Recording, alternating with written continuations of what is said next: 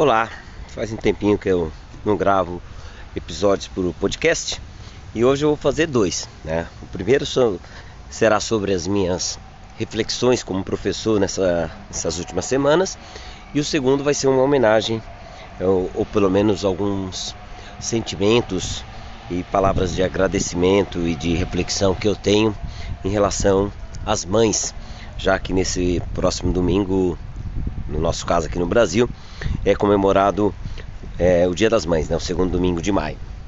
Então, primeiro, é, nesse primeiro vídeo, vou focar em dois temas que foram recorrentes nas minhas aulas essa semana, é, sobretudo na questão de debate: a eutanásia e o aborto.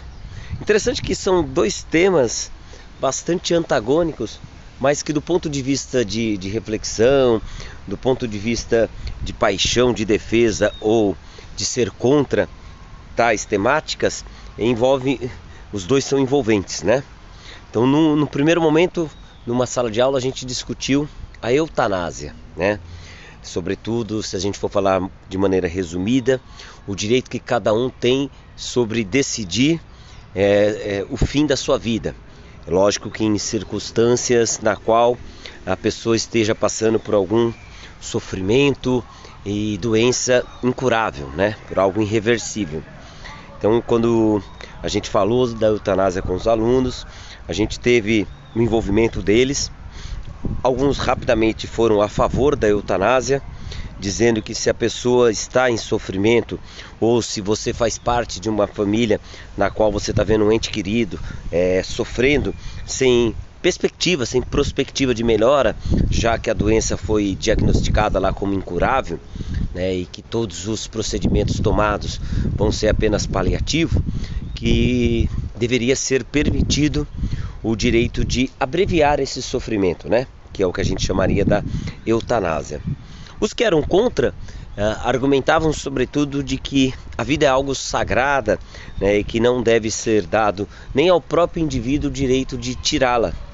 Sobretudo nessas questões que envolvem saúde, né, há sempre a possibilidade, é, se você for alguém religioso, de acreditar num milagre, numa recuperação repentina e muitas vezes inexplicável para a medicina, e até os que são favoráveis às ciências defendem que às vezes é, você protelar a vida de alguém é dar a essa pessoa a oportunidade da própria ciência evoluir e poder chegar uh, a uma possível cura, né, ou algum procedimento que, que prolongue e dê qualidade de vida. Eu diria que nesses debates foi, foram muito interessantes os argumentos dos alunos, tanto contra quanto a favor. Né? E aí eu faço a pergunta para você que está me ouvindo: você é contra ou a favor da eutanásia? É, você é contra ou a favor da pessoa, da pessoa ou da família determinar a, a interrupção da vida quando ela se mostra sem, sem perspectiva, quando você está num quadro de frente a uma doença incurável, ou até às vezes quando aquele ente querido seu está é, em estado que a gente chama popularmente vegetativo. Eu particularmente não tenho é, uma opinião fechada sobre o assunto. Acho que é uma questão bastante controvérsia, né? É, talvez a gente possa dizer que a pessoa deva é, decidir sobre isso, né? deixar por escrito o seu desejo caso essa situação venha ocorrer com ela. Mas é uma questão ainda muito longe de, de chegarmos a um consenso. Uh, o segundo tema de debate bastante é, caloroso essa semana foi a questão do aborto, né? É, aborto, a gente explicou é, para a turma, para os estudantes lá, é, significa, vem lá do grego, interrupção da vida, né? no sentido de que a ideia do aborto é, não é vista como necessariamente, como alguns pensam, um assassinato, mas é você interromper o ciclo da vida, né? não permitir que o feto se desenvolva e que venha a ser uma criança.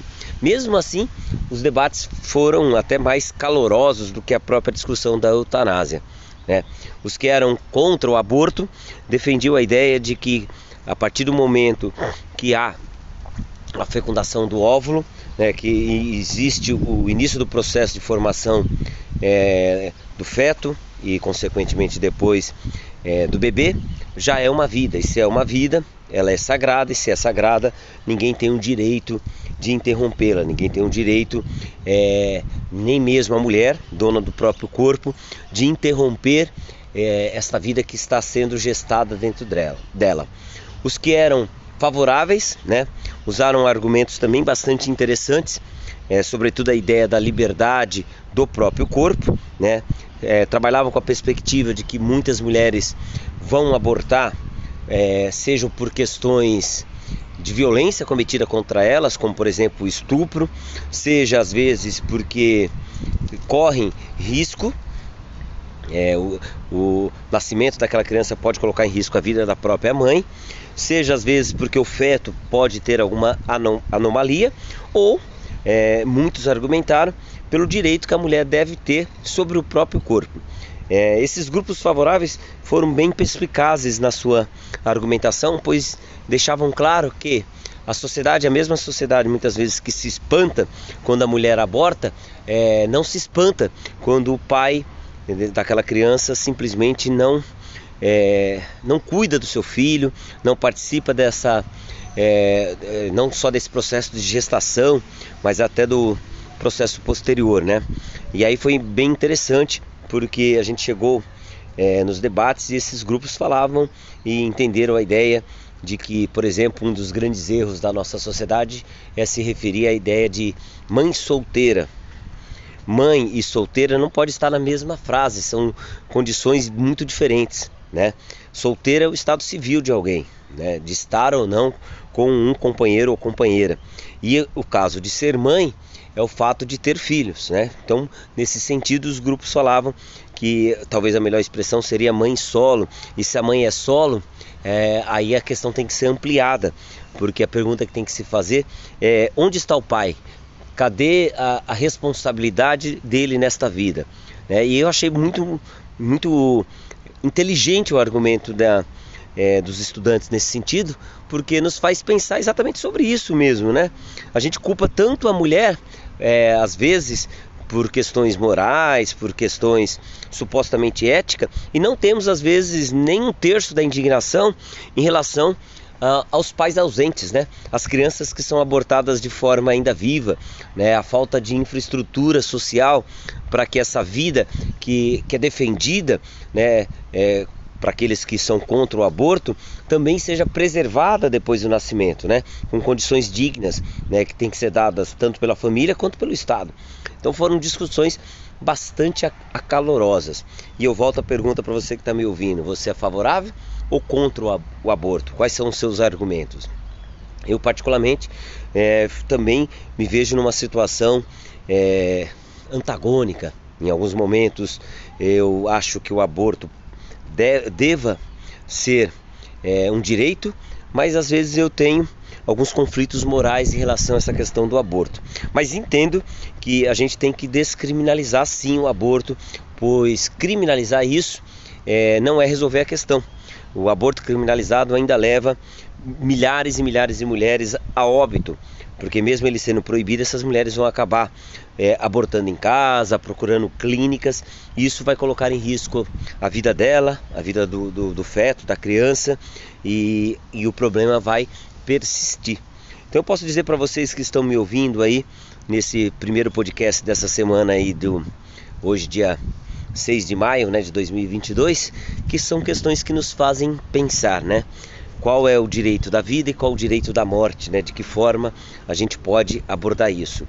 Na minha opinião, mais salutar é a gente estar sempre em discussão da construção de um diálogo, da construção de um argumento e de boas reflexões. Agradeço aos estudantes por me permitir momentos aí para pensar sobre tais questões, né? Espero ter contribuído um pouquinho também para que eles possam avançar, né, na questão de argumento, na questão de opinião e na questão também de qual papel social que eles vão ocupar frente a essas duas temáticas e a, toda, a tantas outras que irão aparecer no decorrer da vida deles, né?